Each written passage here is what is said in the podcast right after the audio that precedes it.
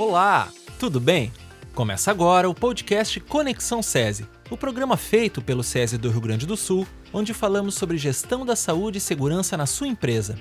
Os programas são quinzenais, sempre às segundas-feiras. Hoje é dia 6 de julho de 2020 e para a estreia do podcast, o assunto escolhido foi a saúde mental em tempos de pandemia. Eu sou Vinícius da Silveira, psicólogo, analista da Gerência de Promoção da Saúde do SESI do Rio Grande do Sul.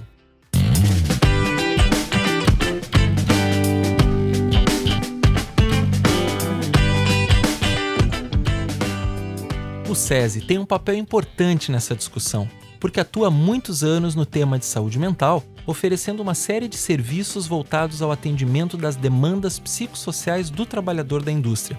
Além disso, o SESI do Rio Grande do Sul é pioneiro no que diz respeito à inovação nessa temática, com a atuação do Centro de Inovação SESI em Fatores Psicossociais, onde desenvolvemos soluções para atender as demandas relacionadas a esses temas, a fim de reduzir despesas com afastamentos e acidentes, além de aumentar a produtividade.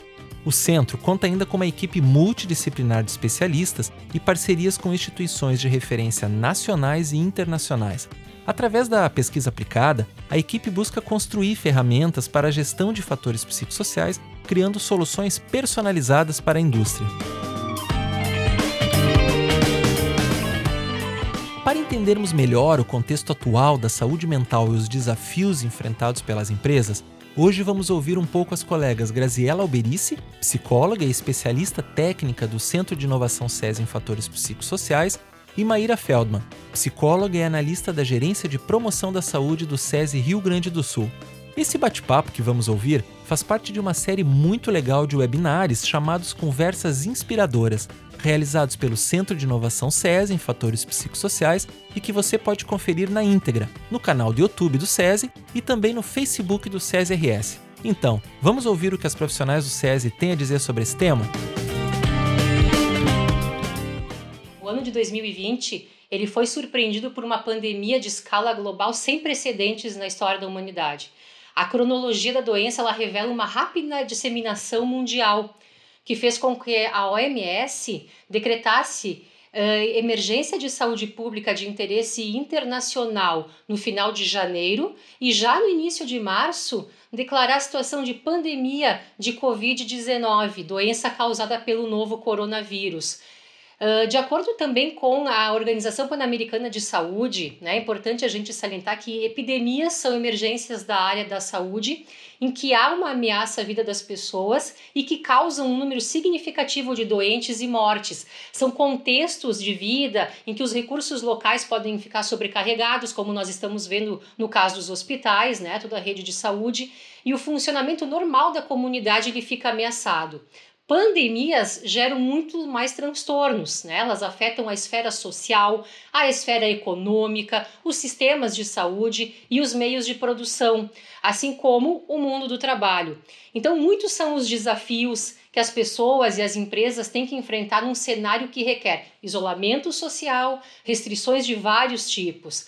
O que se tem visto é que a saúde como um todo né, está no foco das atenções e com a saúde mental não seria diferente, né? Porque uma pandemia como essa pode sim desencadear transtornos mentais e comportamentais em larga escala. Somado a isso, né, nós temos também novos modos de vida, novos modos de hábitos e também novos modos de trabalhar, o que pode contribuir para o aumento né, nos casos de transtornos mentais. Eu uh, penso assim que nós estamos vivendo, né? A gente ouvia muito falar, uh, muito se leu, muito se falou sobre o mundo VUCA. E nós estamos sentindo na pele o que, que é o mundo VUCA, né? Esse termo, ele surgiu na década de 90 no ambiente militar americano para explicar o mundo no contexto pós-Guerra Fria. E esse termo ele busca sintetizar a ideia de que nós vivemos então num mundo volátil, ou seja, o desafio é inesperado ou instável, ele pode mudar da noite para o dia. Né? A gente está vendo assim o quanto que uh, muitas empresas, por exemplo, né, que não trabalhavam com home office, tiveram que se adaptar para começar a trabalhar literalmente da noite para o dia ou de uma semana para outra. Né?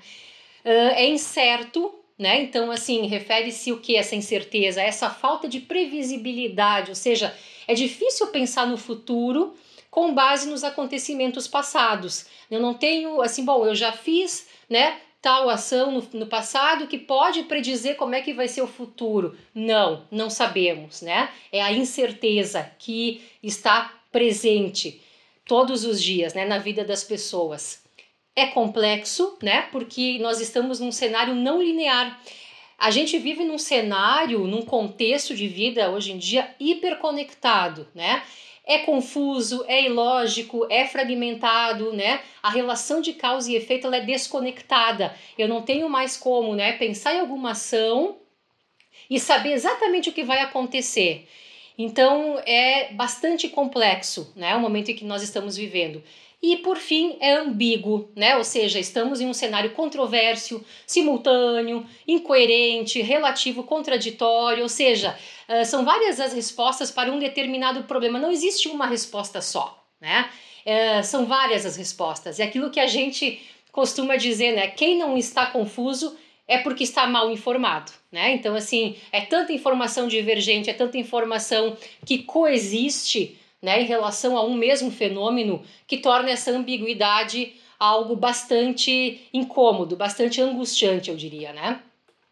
Então, apesar de originalmente esse termo ser utilizado para explicar contextos de guerra, no mundo dos negócios a expressão ela também se expande para o ambiente empresarial, né? ressaltando assim os inúmeros desafios que as empresas estão tendo e vão ter né, que enfrentar para manter-se competitivas e inovadoras no mercado.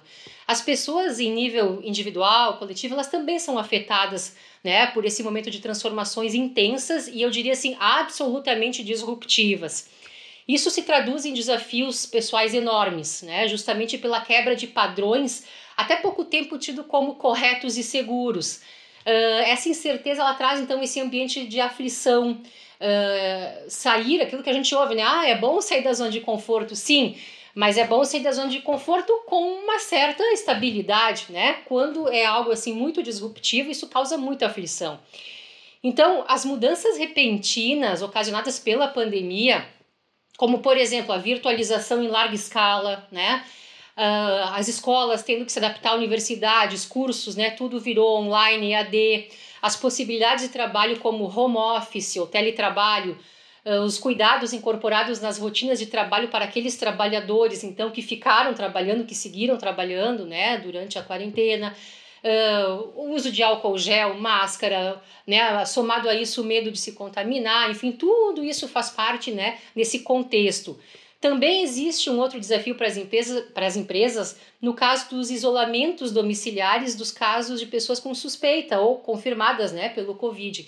Então, como fazer o contato com essas pessoas, como manter o contato, como é que a empresa se comunica com essas pessoas, né? Tudo isso implicou em mudanças grandes, né? E mudanças que vieram para ficar. Nós estávamos vendo uma pesquisa que apontava assim que pelo menos 30% das empresas pretendem seguir com o home office, né? E estão repensando, inclusive, os seus espaços físicos. Se antes alugavam prédios, enfim, salas ou andares inteiros, né? Hoje já pensam, poxa, será que esse espaço físico é necessário? Então, tem mudanças que a gente está vivendo que vieram para ficar, né? É importante salientar aqui que a pauta da saúde mental ela não é nova né? Não é agora todo mundo fala em saúde mental, a gente ouve muito falar em saúde mental, mas ela não é uma pauta nova, né? É uma pauta que já existia antes e se antes ela era carregada de muito preconceito, né, pouco conhecimento, negação, né, por parte da sociedade, por parte das empresas, agora ela foi intensificada e trazida à tona abruptamente, sem um tempo devido para se preparar melhor.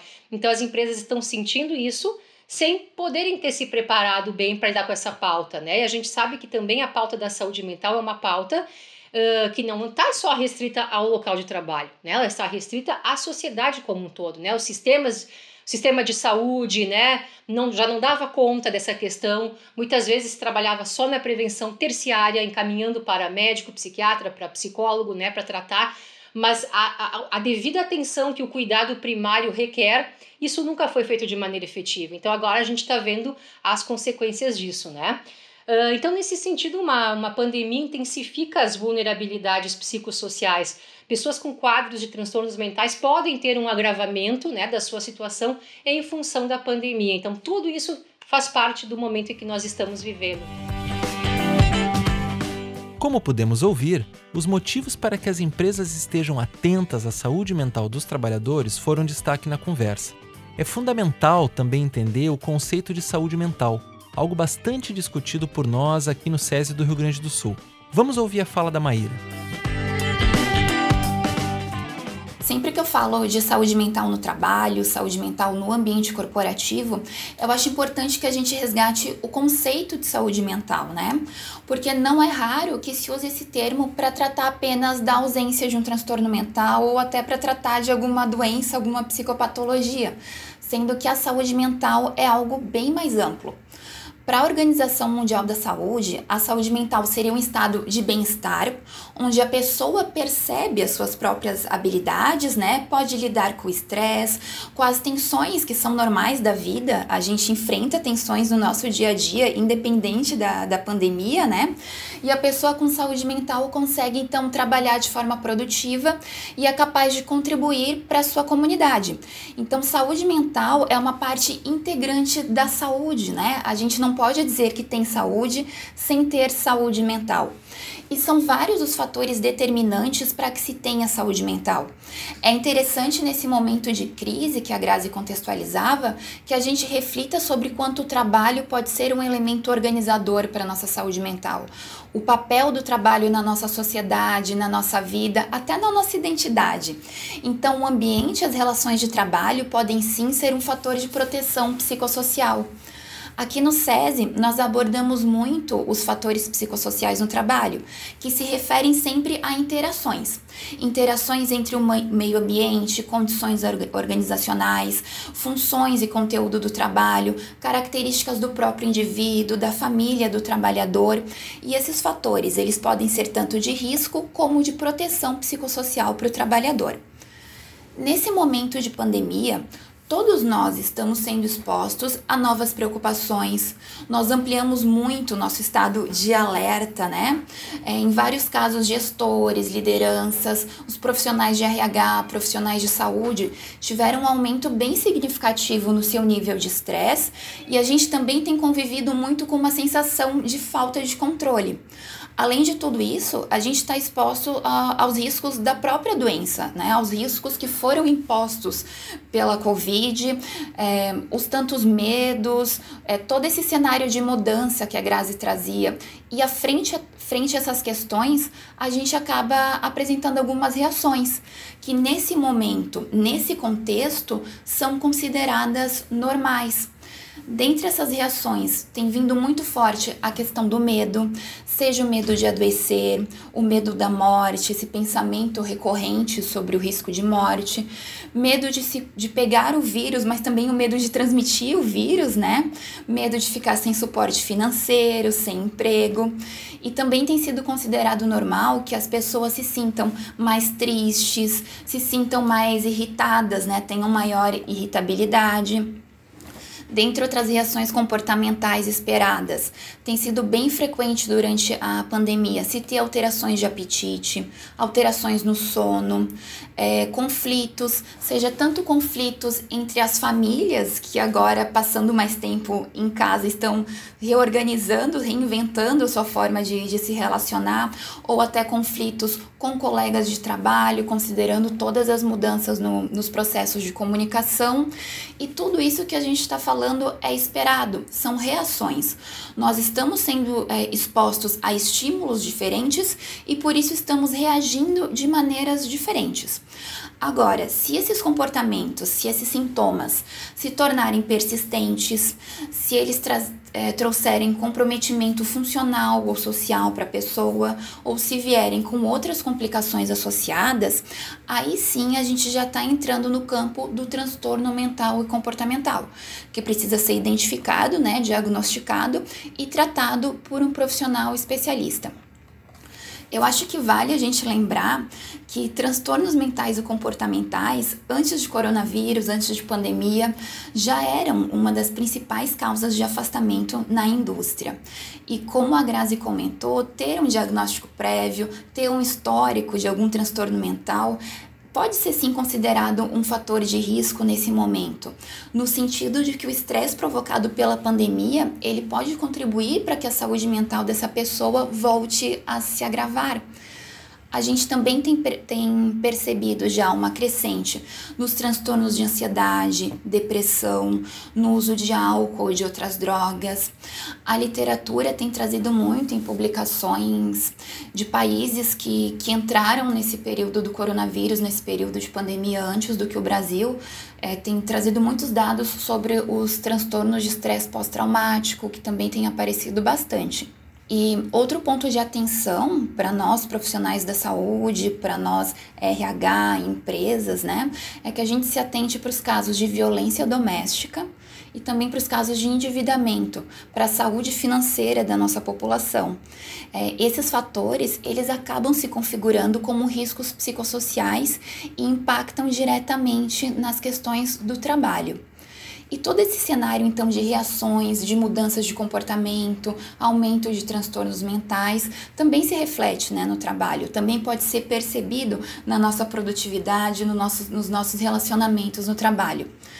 A Fiocruz estima que entre um terço ou até a metade das pessoas que vivenciam uma pandemia, se não tiverem apoio, se não tiverem atenção a esses sintomas iniciais, elas podem vir a desenvolver alguma psicopatologia, ou seja, essas reações que hoje a gente apresenta aqui como esperadas, como normais, podem vir a se complicar com o passar do tempo se a gente não olhar para esse sinal de alerta, né? Se a gente não olhar para esse cenário agora. Sendo assim, eu acho que mais do que nunca é necessário que se pense na prevenção, em ações de nível de, é, primário, ações com uma larga escalabilidade, para que se evite que um percentual tão significativo da nossa força de trabalho venha adoecer. E também não se pode esquecer dos danos que os danos ocasionados pelos transtornos mentais, né, eles levam um tempo significativo para serem resolvidos, geram redução na produtividade, às vezes podem estar relacionados a acidentes de trabalho, absenteísmo, afastamentos, perda de mão de obra, enfim. E também, Fernanda, acho interessante então, frisar que, que as empresas atuem ativamente numa perspectiva de prevenção de saúde mental no trabalho, oferecendo algum cuidado, pode ser na linha dos primeiros socorros ou dos primeiros cuidados psicológicos, atuando de forma que a gente evite que esses sintomas, que essas alterações no comportamento que num primeiro momento são esperados, se cronifiquem, né? Para que eles que para que esses sintomas não impactem tanto na funcionalidade do trabalhador e principalmente não venham a gerar uma doença mental, não venham a gerar afastamento, não venham a trazer todas essas outras complicações envolvidas quando a gente já entra nesse, nesse cenário da doença. E lembrando que as ações de promoção de saúde mental podem ser trabalhadas por meio de estratégias leves, né? estratégias simples. A primeira etapa, quando a gente fala de, de prevenção primária, sempre contempla a questão do apoio e, e da informação. Então, são recursos simples que podem nos ajudar nesse momento.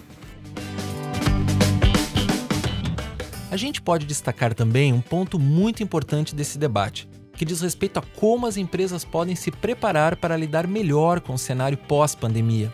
O que pode ser feito para apoiar os trabalhadores? Vamos ouvir esse trecho importantíssimo do debate na fala da Graziella Alberici. Tem uma frase do Peter Drucker que ele diz o seguinte: o maior perigo para as organizações em tempos turbulentos não é a turbulência em si, mas agir com a lógica do passado. E eu acho que essa frase que ele traz, ela é pertinente né, ao momento que a gente está vivendo. O que, é esperado, então, né, do RH, das lideranças, da área de saúde e segurança das empresas? A gente sabe que o RH está sobrecarregado. Né? Além dos processos que já são habituais, eles, né, o RH está tendo uma série de procedimentos, de práticas, de normas uh, novas, né, absolutamente novas, incorporadas à sua rotina. Mas o RH é uma, é uma área extremamente importante, extremamente estratégica quando a gente fala em saúde mental. Uh, para trabalhar né, com saúde mental e fatores psicossociais, a gente sempre diz que precisa de um tripé. Um tripé muito bem estabelecido e fortalecido, que é o RH, as lideranças e a área de saúde e segurança do trabalho. Então, é importante a gente poder pensar né, que estruturar ações em saúde mental na, na área primária, né, nas empresas, para detectar precocemente uh, transtornos ou possíveis, enfim, uh, questões ligadas né, à, à, própria organização do trabalho, isso se faz bastante importante e cada vez mais. Né? Uh, mas, como tudo na vida, né, não existem soluções simples para problemas complexos. Então, eu vou falar agora um pouquinho né, sobre o que, que os líderes e o RH pode fazer para ajudar a sair até mais fortalecido dessa situação, né? Porque a gente acredita que uh, com tudo isso que nós estamos passando, vivenciando, né, sofrendo, a gente vai sair mais fortalecido disso tudo, não tenho a menor dúvida, né?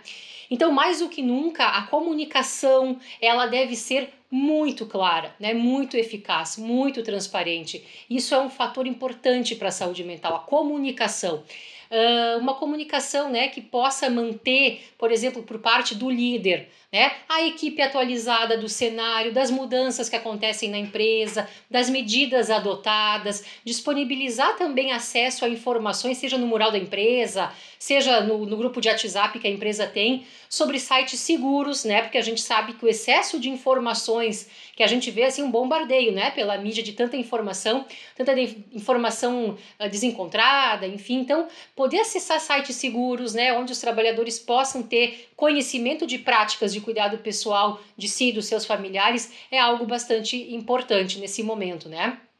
Também buscar Uh, ver com o trabalhador, né? Se eu sou líder, tô com ninguém melhor do que o líder que está no dia a dia com o trabalhador, aquela liderança imediata, né? Como é que a sua equipe está se sentindo, né? Poder tirar 10 minutinhos por dia, no início que seja, né, da jornada, ou inserir no DDS alguma, uh, alguma possibilidade de falar sobre né, o que, que as pessoas estão se sentindo, é uma ferramenta valiosíssima para detecção precoce, né? Vou poder estar atento ao que, que o trabalhador está sentindo, né? Medo, como é que está né? Como é que estão as entregas? Como é que estão as metas, né? Precisa fazer algum ajuste nesse momento, ou seja, o caráter de flexibilidade, ele é importante para lidar com o mundo VUCA, né? É uma das potencialidades que a gente tem para lidar com o mundo VUCA é a flexibilidade. Então, dentro do possível, ter isso em, em mente, né? É importante que o líder tenha isso em mente. Um outro ponto importante que eu, que eu sempre gosto de trazer é a cooperação. Né? A cooperação ela favorece a saúde mental, a competição não. Né? Então, uh, estimular tarefas que possam ser feitas em conjunto, né? elogiar a equipe sempre que isso acontecer, sempre que um trabalho é bem realizado, sempre que a equipe, a equipe conseguiu fazer um trabalho, por maior que tenha sido o desafio em função da pandemia, elogiar isso, reconhecer, né? valorizar. Isso traz não só um alento né, para o trabalhador, como também fortalece a sua autoestima e fortalece o vínculo com a empresa. Então, a, a, lembrem sempre, né, a cooperação ela favorece a saúde mental, né, a competição nem sempre. Tá? Uh, uma outra questão importante que eu acho que a gente pode pensar aqui é que, que também pode né, tá a, a cargo do, da liderança junto com o RH é facilitar o acesso a serviços de saúde mental. Hoje em dia a gente tem visto muitos né, serviços de saúde mental, inclusive gratuitos, online, disponibilizados para o trabalhador. Quando chega nessa parte da prevenção mais terciária, isso se faz importante. Né? A gente sabe que isso não dá conta do todo da saúde mental, importante que se diga, mas é uma parte importante também. Quando a gente chega lá no tratamento, né, possibilitar, né, conversar com o trabalhador sobre isso, se está precisando de um atendimento, né, buscar esses recursos. Isso é bastante importante, né? Uh, também um outro ponto que eu gostaria de destacar, eu acho que é uh, relativo a orientar os trabalhadores mais experientes ou aquelas lideranças informais que a empresa tem e que os líderes sabem quais são, para que eles consigam dar apoio para os seus pares, ou seja, se eu tenho trabalhadores que já têm um perfil mais de apoio, né, que é uma liderança uh, informal que os trabalhadores escutam, que eu posso orientar essa pessoa, esse colega, para dar apoio para os pares, né? Porque isso também é um ponto importante de saúde mental. Eu não preciso, aquelas empresas pequenas que não têm, por exemplo, um, um serviço de saúde e segurança, né? Bem estruturado, com profissionais que possam trabalhar com saúde mental, eu posso agir né, através dessas lideranças informais para dar apoio para os trabalhadores. Né? Então, eu consigo dar esse suporte social necessário contando com esses colegas. Né? Então, eu, enquanto líder, também né, posso fazer isso. Uma outra questão importante de trazer é que também os gestores né, dos níveis mais altos, a direção como um todo, também enfrentam muito estresse, né? estão também sobrecarregados, preocupadíssimos com o negócio. Uh, né? E, isso também é importante que a gente fique atento para que o RH também possa né, uh, subsidiar com estratégias de suporte para esses gestores, para os diretores, né? Porque todos são trabalhadores e todos estão, né, sofrendo todas essas influências da pandemia. Então isso, esse apoio do RH é importante, né? O RH ele deve não só pensar, né? Isso é uma mensagem também que a gente queria trazer, não só pensar nas doenças mentais. Quando a gente fala em saúde mental, em fatores psicossociais, a gente está falando dessa dessa gama né, de fatores que interagem no meio ambiente e não de transtornos mentais. O transtorno mental é uma consequência, ele está lá no final. Mas o que, que eu posso fazer né, em termos mais de prevenção, né? Quando eu falo em saúde mental, estou falando de relações no trabalho, como fortalecer essas relações. Se eu fortaleço bem a minha equipe, Uh, digamos que antes eu não fazia tantas ações, né, de fortalecimento da equipe, de, de uh, por exemplo, assim, de contato com liderança, esses trabalhadores que estão afastados, né, uh, receber uma mensagem, por exemplo, né, do líder perguntando como é que ele está, isso, nossa, representa muito para a saúde mental. Então, se as pessoas conseguirem fazer isso durante esse período, não tenho dúvida de que no final elas vão sair fortalecidas. A empresa vai ser fortalecida nesse momento, porque ela preservou as suas relações, né? A saúde financeira também, né? O RH tem que estar tá atento a isso. Esse é um ponto também bastante importante que eu queria destacar. Porque né, as pessoas, enfim, já vinham com uma situação financeira, né? Agora, claro que agravada pela questão da pandemia, redução de salário, suspensão de contratos, enfim, né, o próprio desemprego. Então, como é que a gente pode fazer enquanto empresa para estar de olho nessa, nessa questão da saúde financeira? Isso é bastante importante, né?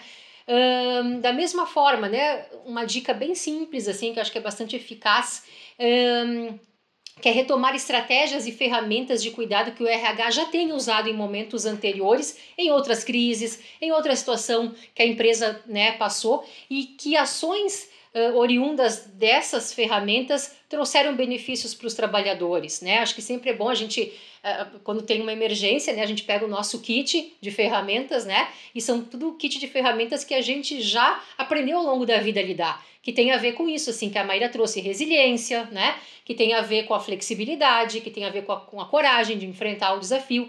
Então, nesses momentos é importante, né, disseminar essas práticas que a empresa já fez, que podem ser importantes nesse momento. Né? Não precisa inventar roda, talvez tenha coisas ali importantes que funcionem para aquela empresa, para aquela cultura que se fazem necessárias. Tá?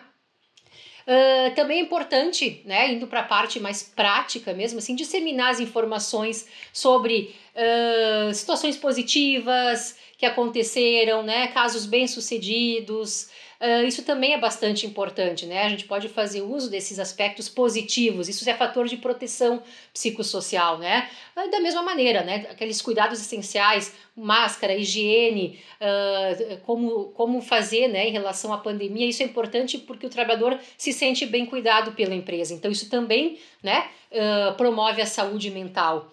E da mesma forma, né, estar em contato direto com as lideranças, é, é, fortalecer esse elo, liderança, RH, saúde, quando a empresa tem né, um SESMIT estruturado, junto do trabalhador, né, poder estar atento, cada um com o seu papel e a sua responsabilidade. Muito bom!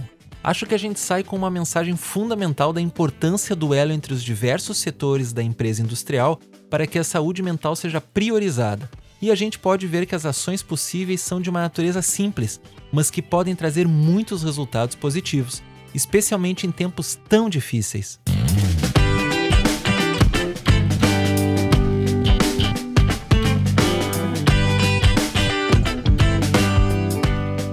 É isso, ouvinte. Se você gostou do nosso tema, acesse mais em nosso site e demais redes sociais. Em 15 dias, um novo podcast Conexão SESI com mais conteúdo para vocês. Até lá!